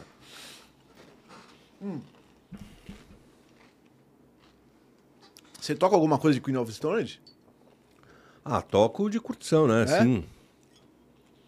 Animal, hein, cara. Cara, ah, eu, eu, eu, de- eu desço além. Eu, eu, eu toco. Eu curto tocar som pesado. Eu comecei a fazer aula de batera. É mesmo? Você É, tem batera? Tenho. Tem uma Oh. eletrônica. Hum. Queria... Queria... Fui pra comprar uma acústica, a mulher me pegou na loja. Você acredita? Entendi. Já pra casa. Quase, quase isso. Ela deve estar assistindo. Saí de casa na pegada do- da- de comprar a acústica, chegou lá. Graças a Deus eu não comprei, cara. Moro num apartamento minúsculo. Tamanho desse estúdio aqui. Não, é, é tenso. Tocar, tocar bateria em apartamento é tenso. Tem um cara que eu já toca- fiz isso. Você tem uma, uma acústica? Eu tenho. Atualmente está na casa do meu pai. Eu morei, eu morei em casa um tempo. Quando eu morava em casa, eu tinha bateria. Agora eu tô, tenho uma filha pequena e minha mulher né, falou: Não, não dá. ou você ou a bateria. É muito grande, né, cara? É. Se você tiver espaço, até puca, bonita pra caramba. Mas, cara, na hora que toca, como é que faz, velho? Cara, é alto, bicho.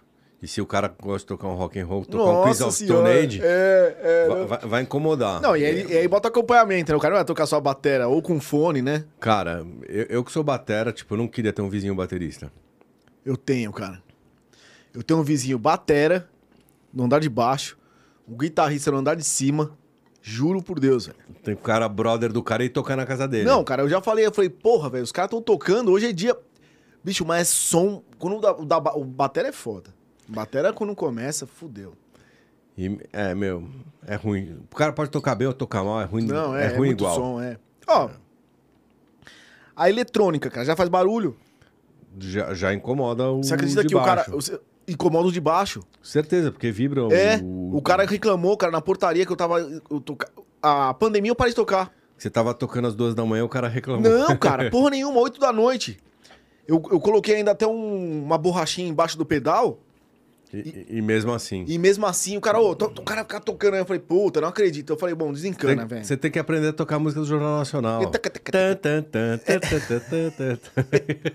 Aí o cara vai topar. É, mas vou, acabando a bateria, eu volto a fazer a aula. Comecei, comecei assim, né? Tô- bem de início, mas, pô, bateria é foda demais, velho. Cara, é legal. É. Botar um Queens ali e mandar ver. Não, de, porra. E não é qualquer- o Queen, é o Queens, é outro. É, tem o, o Queens. Queens of Stone Age. Queens of é. Stone Age. Queen também é do caralho, né? Animal. Pô, Pô, animal. fudido assim. Fudido, todo fudido. som, né, velho? Bem tocado é, fudido. Exatamente. Eu acho que você que é músico, cara, assim, deve sacar mais isso. E, e, e, e- e tocar na, no restaurante. Você curte? Cara, tipo, eu, os caras que tocam em churrascarias. cara eu, eu odeio bar com música ao vivo. Sério? Odeio. Cara, assim, eu gosto de conversar no bar. Eu- cara, ir no bar pra ficar assistindo. Cara, eu nunca curti, entendeu? Mas isso sou eu, entendeu? Acho um puta saco. Entendeu? Não, eu. Não, e, e pra mim eu acho um puta saco que assim, cara, esses violãozinho nheco-nheco, cara, me irrita.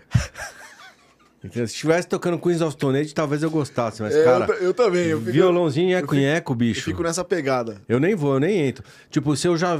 Tipo, ah, vamos, vamos aqui. Eu vejo aquela bandinha lá passando o som. eu falo, Não, não, não. v- v- Vamos no.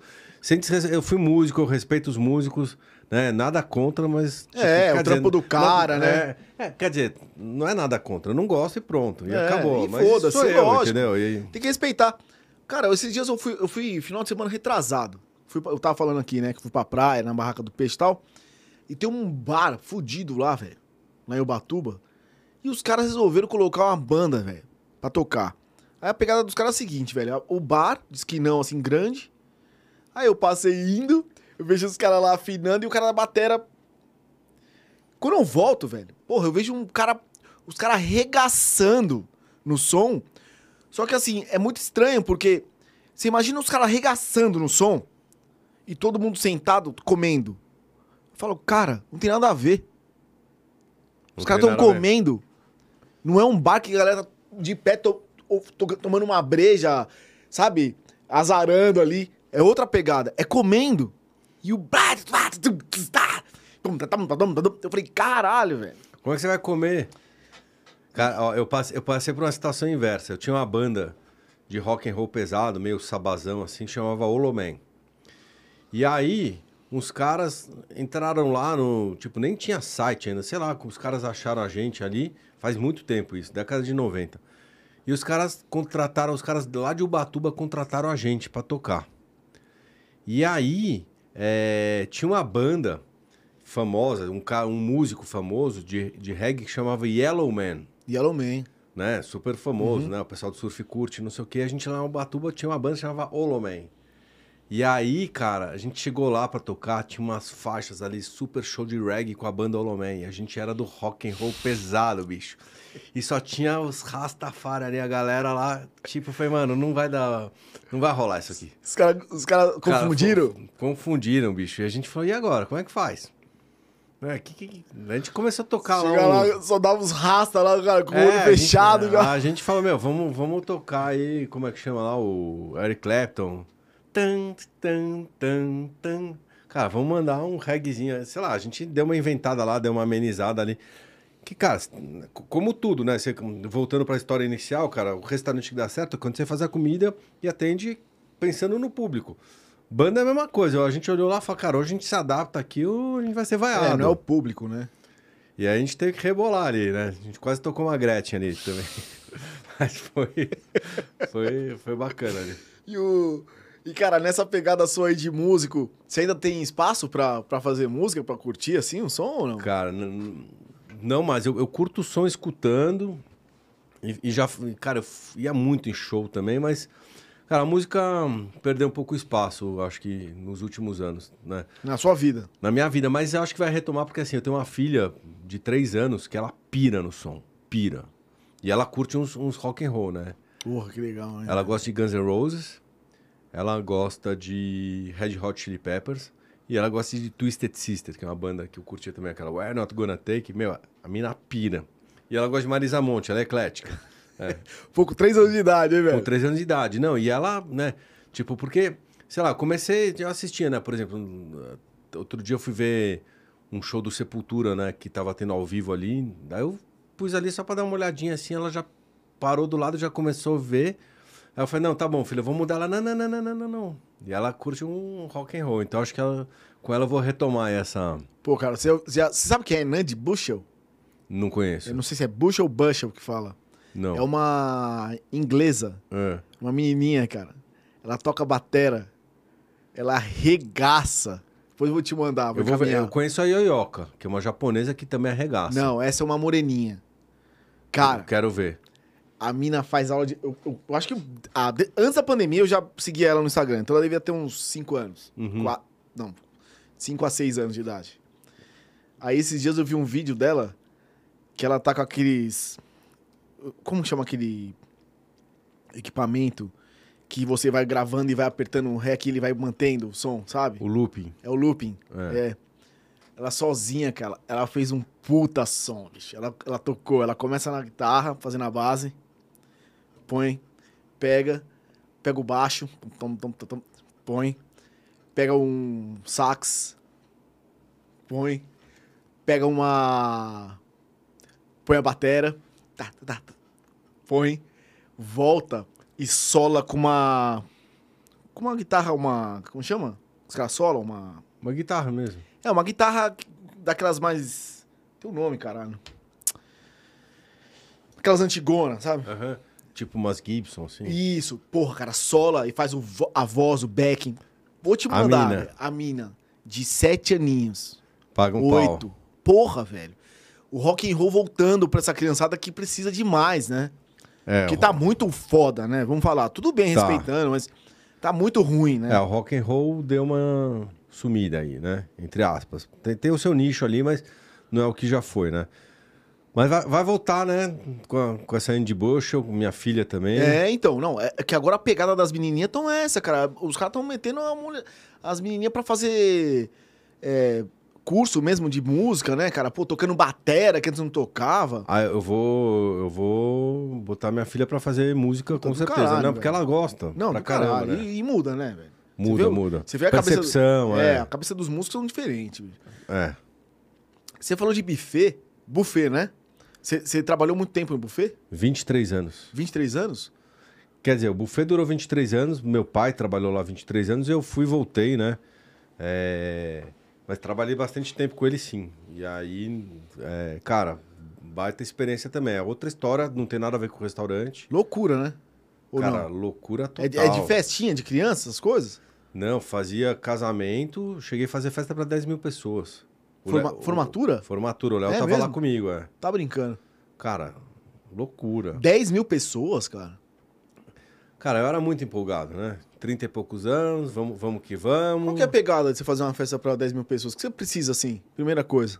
É energia, né? Falta de juízo. Se não tiver juízo, você, você faz. Se tiver, você não faz. Você dá uma quebrada, não tem como. Como é que é? Cara, começou assim, né? É, eu, eu fiz uma festa para 1.800 pessoas. A primeira festa grandona que eu fiz foi para 1.800. Cara, no dia, eu tava lá chegando, lá montando as coisas, pegou fogo no espaço. Espaço das Américas. Caralho. Foi lá essa festa. Isso aí em 2007, des- se eu não me engano, acho que julho de 2007. Cara, e aí eu não sabia se eu tava triste ou se eu tava dando graças a Deus, que eu tava nervoso, né? Falei, meu, prime primeiro desafio, mas cara, eu quebrei a cabeça pra estruturar o negócio ali. Aí o cara que tinha me contratado falou, cara, eu gostei, vamos fazer outra, né? Aí ficou por isso mesmo, eu falei, não, beleza, vamos fazer. Aí o cara me, me liga assim, tipo, meio de novembro, fala, então, mês que vem, festão, vamos lá, você topa fazer? Topo. Né? Então vamos embora, vou te apresentar pra galera lá, fala, tá, mas me explica, onde é que vai ser, quantas pessoas ali? 7 mil pessoas, fui de 1.800 para 7 mil. Falei, o que, cara? Você vem falar que é 7 mil daqui um mês? Ah, mas tipo, com 30 e poucos anos você fala, meu, manda aí que eu Beleza. faço, né? E aí eu fiz bala de canhão pra matar mosca, né? Eu me armei de tudo que é lado lá, estruturei o negócio, falei, cara, posso ficar no zero a zero, mas vou fazer essa, essa bagaça aí acontecer, vou aprender não sei o quê, e deu certo. Eu comecei a fazer. Cara, quando chegou nessa de 10 mil, cara, tipo, por incrível que pareça, parece que de 7 mil para 10 mil tanto faz, mas não é tanto faz, porque o que, onde que o bicho pegou na festa de 10 mil? Primeiro, que foi num outro local, que eu, já, que eu nunca tinha feito a festa, que foi no, no Center Norte, E lá não pode entrar gás. E eu fazia no Transamérica e podia entrar gás. E era tudo elétrico. Então era a primeira festa grande que eu fazia com tudo elétrico, cara, que é outra dinâmica. E aí deu pau, os caras atrasaram quatro horas para ligar o gerador. E atrasou muito a cozinha. Isso foi um ponto. E o outro ponto é que, cara, mais gente, o negócio ficou ma ma mais apertadinho ali. E, cara, aí o fluxo já mudou tudo. Cara, tipo, suei frio, achei. Cara, por isso que não deu Bosta. uma cagada ge- e- e como é- generalizada. E como é ali. que é? 10 mil pessoas, você tem que fazer o quê? Contratar os negros na hora? Cara, é tipo você vai na Praça da Sé, A, fica a no responsa, met- a responsa de de fazer uma festa de 10 mil pessoas é sua. Não, O cara fecha com você. a, a comida. É Ah, minha. tá. a Comida só. É, comi a comida. E, e os negros que ficaram. O espaço, rodando? segurança, tudo. né? Mas os garçons são meus também. Garçons são, são seus. É, Buffet, é, prato, talher. tudo meu. Pô, pra 10 mil pessoas, velho. Loucura geral. Como é que faz? Aluga essas porra? Cara, como é que eu fiz? Na, na, na época eu pensei o seguinte, cara, eu não faço mais de 7 mil? Eu não faço mais de 5 mil? E se eu fizer duas de 5 mil ao mesmo tempo? E eu comecei a, a pensar nisso, né? Tipo, como é que você. É, pensa no país, tem o presidente, tem o governador, tem, tem o prefeito. Tipo, coisas grandes você tem que ter né, uma hierarquia ali. Montar uma estrutura Então eu. eu, eu de de- comando, né? é, eu desenhei isso. Então eu desenhei várias festas dentro de uma festa e, e coordenadores ali. Cara, nessa festa de 10 mil pessoas tinham, sei lá, 600 pessoas trabalhando para mim. Imagina, 600 só gente trabalhando. Cara, aí, meu, vai de tudo. Eu conhecia, né? Como eu tava lá no game ali, eu conhecia muita gente e vai chamando. Cara, com certeza um monte de gente que trabalhou lá nunca tinha trabalhado. Mas, por exemplo, uma, uma festa de 10 mil pessoas vão ter mais ou menos 600 mesas, tá? E 4 mil pessoas ficam de pé. Como é que você sabe que na mesa 532 está tudo certo? né? Então, o que, que eu fiz? Eu, eu fiz essa divisão né, da, da- das festas e aí eu comecei a chamar, eu dava aula em universidade na, na época, comecei a chamar os alunos e eu falava para os caras, ó, vocês aqui vão ficar rodando, né? na- na- nessas, sei lá, 20, 30 mesas e vão ficar de olho lá e vão perguntar se tá tudo em ordem. O cara fala, meu, no, cerveja não tá vindo, vai lá, pega a cerveja e leva. Entendeu? Era o jeito que eu, que eu encontrei ali numa festa enorme de tapar buraco. Entendeu? Cara, com certeza alguém ficou triste, alguém gostou muito, outros nem tanto, cara, mas uma festa de 10 mil pessoas, né? Não, não é um à la carte ali. Mas foi uma, cara, uma baita experiência, mas se me perguntar hoje, Ale, vamos fazer? Pode pagar o preço que quiser. Vamos comer Doritos, tomar cerveja. mas eu não vou fazer, não. É uma puta responsa, né, cara? 10 Porra, mil puta, pessoas. não, era fazer advogado também. Os caras da, da PUC lá. Imagina, só tinha advogado ali. Imagina. Puta cara chato do caralho. Não, vai que dá alguma coisa errada ali. Tô, Só- tô, tô lascado. Você nunca mano. viu tanto bandido junto. Cara, não, tenso, viu? Não, não mas. Cara, você vai. Com 30 anos você faz tudo, né? É, mas é bom, né? Uhum. Puta experiência. Dali você sai dali e fala, porra. Daqui agora 10 mil e dá uma grana? Cara, Vale a pena? eu hoje olho e falo que, tipo, eu ganhei muito, mas gastei muito também. Não com outras coisas. Com a própria estrutura. A margem é muito estreita, o risco é muito grande porque você ganha. Eu não, não faço mais. Tem, tem empresas especializadas, entendeu? Aí você ganha um know-how, você vai melhorando sua eficiência. Para quem gosta e quer, beleza. Mas eu agora. Porque hoje em dia, em festa de, de formatura, é tudo desse naipe aí, né, cara? Como é que chama aquele que você falou do Santer Norte lá? Como é que chama aquela porra daquele Pavilhão? pavilhão? Uhum. Porra, puta do bagulho gigante ali, puta hangar enorme, né? Os caras fazem gigante, gigante, Gigante. Junta vários ali. É. É, eu até fiz uma há uns quatro anos atrás. Mas, cara. vamos bolar outra- outras coisas. No- quero novidade. O que, que você acha que. É, falar em novidade, isso que eu ia te perguntar. O que, que você acha que falta aí? São Paulo, que você já viu já fora, no- fora do Brasil, que você fala, meu, ninguém monta aqui. E é um negócio que é foda, assim. Cara. É... Eu, eu acho que São Paulo, tipo, o espaço público e áreas externas podiam ser muito mais bem exploradas, né? esse, eu não sei se existe faz tempo, mas eu descobri essa semana, tem um café lá no Parque do Ibirapuera que achei demais. Entendeu? Tem estruturadinho ali, você pode ir lá cedinho no domingo, tomar um café da manhã ali, num lugar bacaninha. Eu nem sei se a comida é boa ou não, mas... Cara, mas só de estar tá lá já, já é gostoso, sabe? Aonde que é? No Parque do Ibirapuera. Mas, mas que lugar? Cara, é... Você vindo pela República do Líbano, hum. é mais, mais naquele começo ali, tipo, você entrando na Pedro Álvares Cabral, tem aquela entrada ali, na frente da pista onde o pessoal anda de bike, corre, não sei o quê. Eu vi um café ali, um pessoal tomando café da manhã ali. Né, pro, do, do, do, lado da República do Líbano. É que agora os caras privatizaram ali, né, cara? E vai sair um monte de coisinha, né? É tipo isso. Já tem uns restaurantes lá dentro. Então, né? isso eu acho animal, cara. É? Imagina assim, se cada área pública aqui, tipo, pô, estamos aqui em, em, Pinheiros, perto da Faria Lima, pô, Parque do Povo, Vila Lobos, Aclimação, Parque do Carmo, né? Tipo, cara, você poder ir num parque, tomar um café, comer Pô, tem um restaurantezinho legal, sei lá, no meio das árvores ali, cara. Eu, eu acho isso foda, entendeu? Eu acho isso uma coisa muito legal. Ou você ter uma praça e você conseguir fazer alguma coisa ali, entendeu? Ter uma concessão, uma coisa organizada, entendeu? De tipo, você tá na rua. É, uma cidade. São Paulo é uma cidade inteira. Estamos falando de São Paulo, né? Cada, cada cidade tem a sua característica, a sua particularidade. Mas eu acho que isso é uma, seria uma coisa muito legal de ter você tá na rua mesmo, entendeu? Ocupar a rua, usar a rua. Você acha que depois da pandemia vai rolar uns. Um, uma galera vai se interessar em fazer mais coisas assim? Cara, deveria, né? É, mas, cara, a, a, questão, cara, é, é que o. Eu não, não vamos falar de política aí, porque eu fico nervoso. Para mim, é tudo bandido. Não importa se, se é de um lado ou do outro, os caras só estão olhando pro para eles, rabo, é. pro próprio rabo e para como é que eles ganham mais, não importa quem seja, e não, e não pensa no coletivo e, sei lá, essa é a minha opinião e não vamos esticar muito por aí. Porque, cara, é, sei lá, por que que, né, numa cidade como São Paulo, as calçadas não podiam ser mais bem ocupadas? Porque na pandemia o pessoal não organizou para o pessoal poder montar os restaurantes lá de fora, como fizeram em Nova York, em, em outras cidades, entendeu? Sei lá, cara, acho que tem, tem tanta possibilidade, tanta coisa legal que pode ser feito, cara. E, e assim, eu, tipo assim, né, falei antes, adoro, cara, eu piro numa feira. Tipo, se eu tô andando na rua e vejo uma feira, eu paro o carro e desço e vou lá dar um oi, assim, né? Tipo, esse final de semana aconteceu isso. domingo. Foi domingo? Foi domingo. Domingo, normalmente eu saio pra andar de bike, tava chovendo, eu falei, cara, eu não vou. Daí eu peguei minha filha, minha mulher, e falei, cara, vamos, vamos, vamos dar um rolê.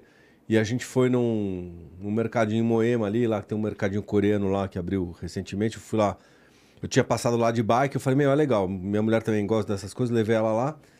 E aí eu tava voltando para casa, eu vi do outro lado uma feirinha, já estacionei o carro, falei, filhona, vamos lá, vamos, vamos ver a feira. E como eu vou muito em feira, acabei encontrando um monte de feirante ali que eu já conhecia de outras feiras. Legal. Né? Tem o amigo da cebola, o amigo do peixe, o amigo do tomate ali.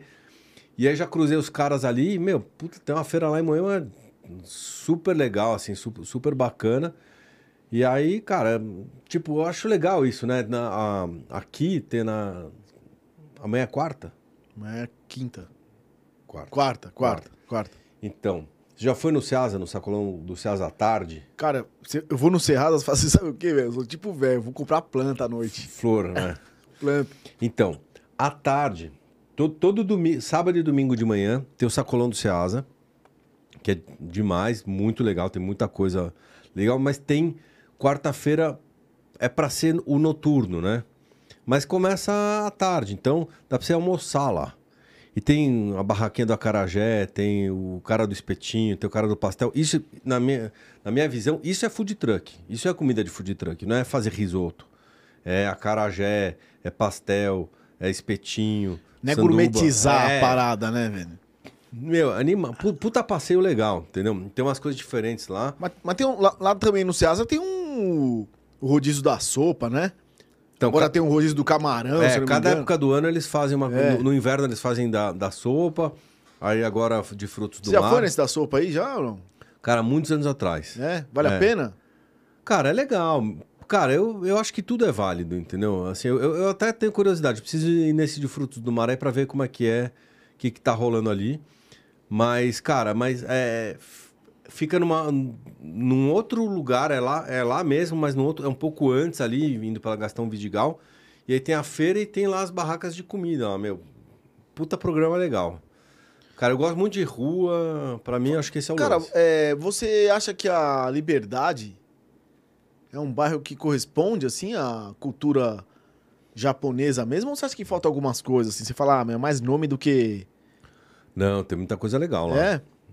Cara, meu, São, São Paulo tem muita coisa legal. Muita coisa legal. Coisa pra caramba, né, velho? Tem coisa pra caramba e tem muita coisa diferente. Você tem- você tem umas experiências em São Paulo, ó. Tem comida coreana, coisas muito boas. Tem na Liberdade, tem na Aclimação, tem no Bom Retiro. É, comida chinesa. Cara, a Liberdade, né, junta tudo, né? O japonês, o chinês, o coreano. Tem, cara, tem muita coisa boa lá. Muita coisa. Tem, tem que... Faz tempo que eu não vou na Liberdade, cara. Ó, Preciso ir. Vou, então, dando, dando minha dica aqui. Um lugar super. É, é um lugar simples, um lugar barato e uma comida sensacional. Chama Porque Sim. Você fala, meu, como é que o restaurante chama Porque Sim? Restaurante japonês.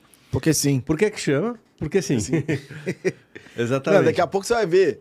Puta, velho. Eu, eu vou até falar aqui, puta de um saco. Agora que esse negócio do, da Netflix aí, do Round Six, É. os caras estão agora fazendo tudo pro. Do, imitando o negócio da série coreana aí, né? Daqui a pouco você vai ver um bar com Round Six, os caras fazendo um monte de bosta junto. Ale, tem duas perguntinhas aqui pra você, cara. Manda ver. A Laura perguntou: Alexandre, qual é o maior desafio de trabalhar com novos negócios, independentemente da área gastronômica? Novos negócios de gastronomia ou em geral? Independentemente.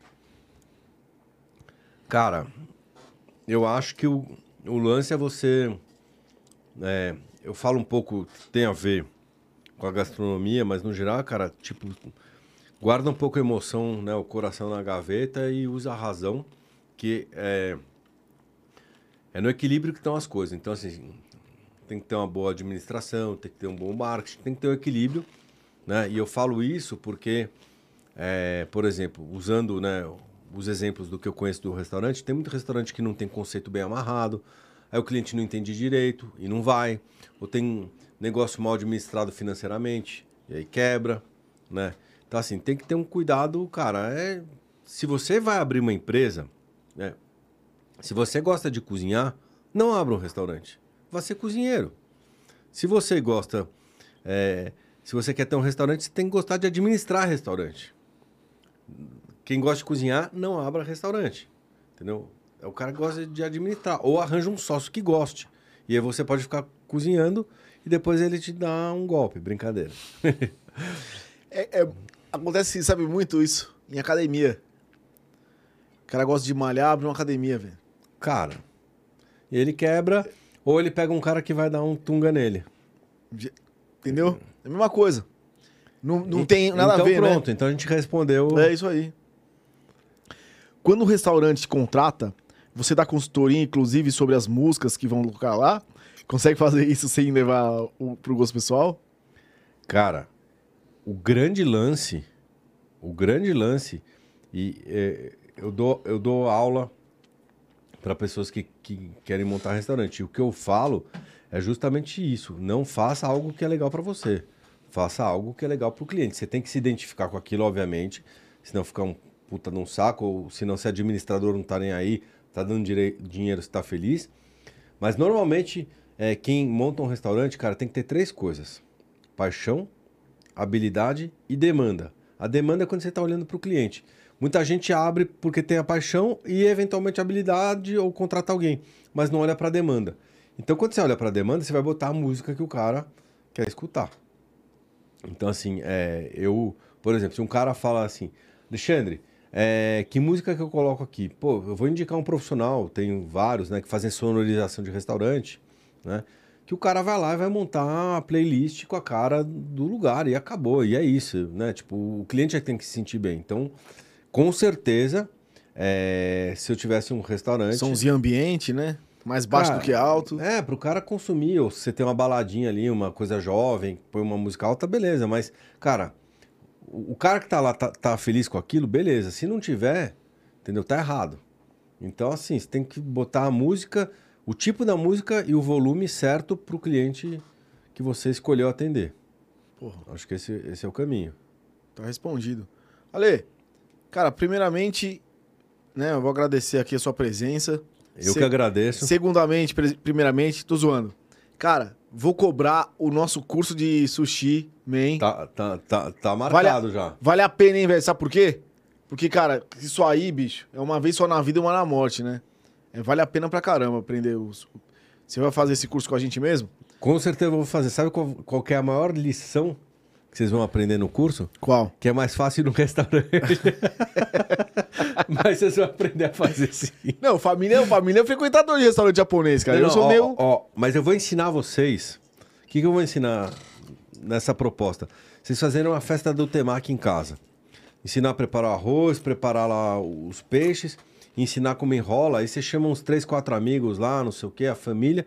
Cara, vocês ficam enrolando ali. em- No, no final da, da noite vai ter arroz até no lustre, né? Sério? Mas, cara, é, é divertido demais. Pô, cara, vamos fazer isso aí. Fechado. E outra coisa que eu quero que você faça, coloque as dicas dos restaurantes no seu Instagram, que o pessoal que tá aí assistindo já viu já o Instagram do Ale, é arroba Ale Simes, é isso? Arroba Alecimes. Com C-Y-M-E-S.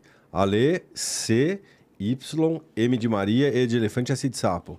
E agradecendo aqui de novo, arroba Codificado Podcast é o nosso Instagram para você entrar lá. Por favor, quem estiver entrando, ou hoje, ou mais pra frente, daqui a um ano, dá um likezinho pra cima, tá? Likezinho, um, um- se inscreve no canal lá que é importante pra gente, pra aumentar nossa, nosso engajamento. Ale, cara, a gente podia ficar aqui mais tomando mais umas 10, né, cara? Bom, a gente vai se despedir de vocês e vai continuar aqui, beleza? Mas, cara, brigadão. Eu de que verdade agradeço. por ter ace- aceitado o convite, cara. Porra, Pô, foi valeu. demais mesmo. Aprendemos pra caramba aqui com você. Bicho, Tamo junto. valeu. Tamo Valeu, junto. obrigado pelo convite. Um prazerzaço estar aqui com você.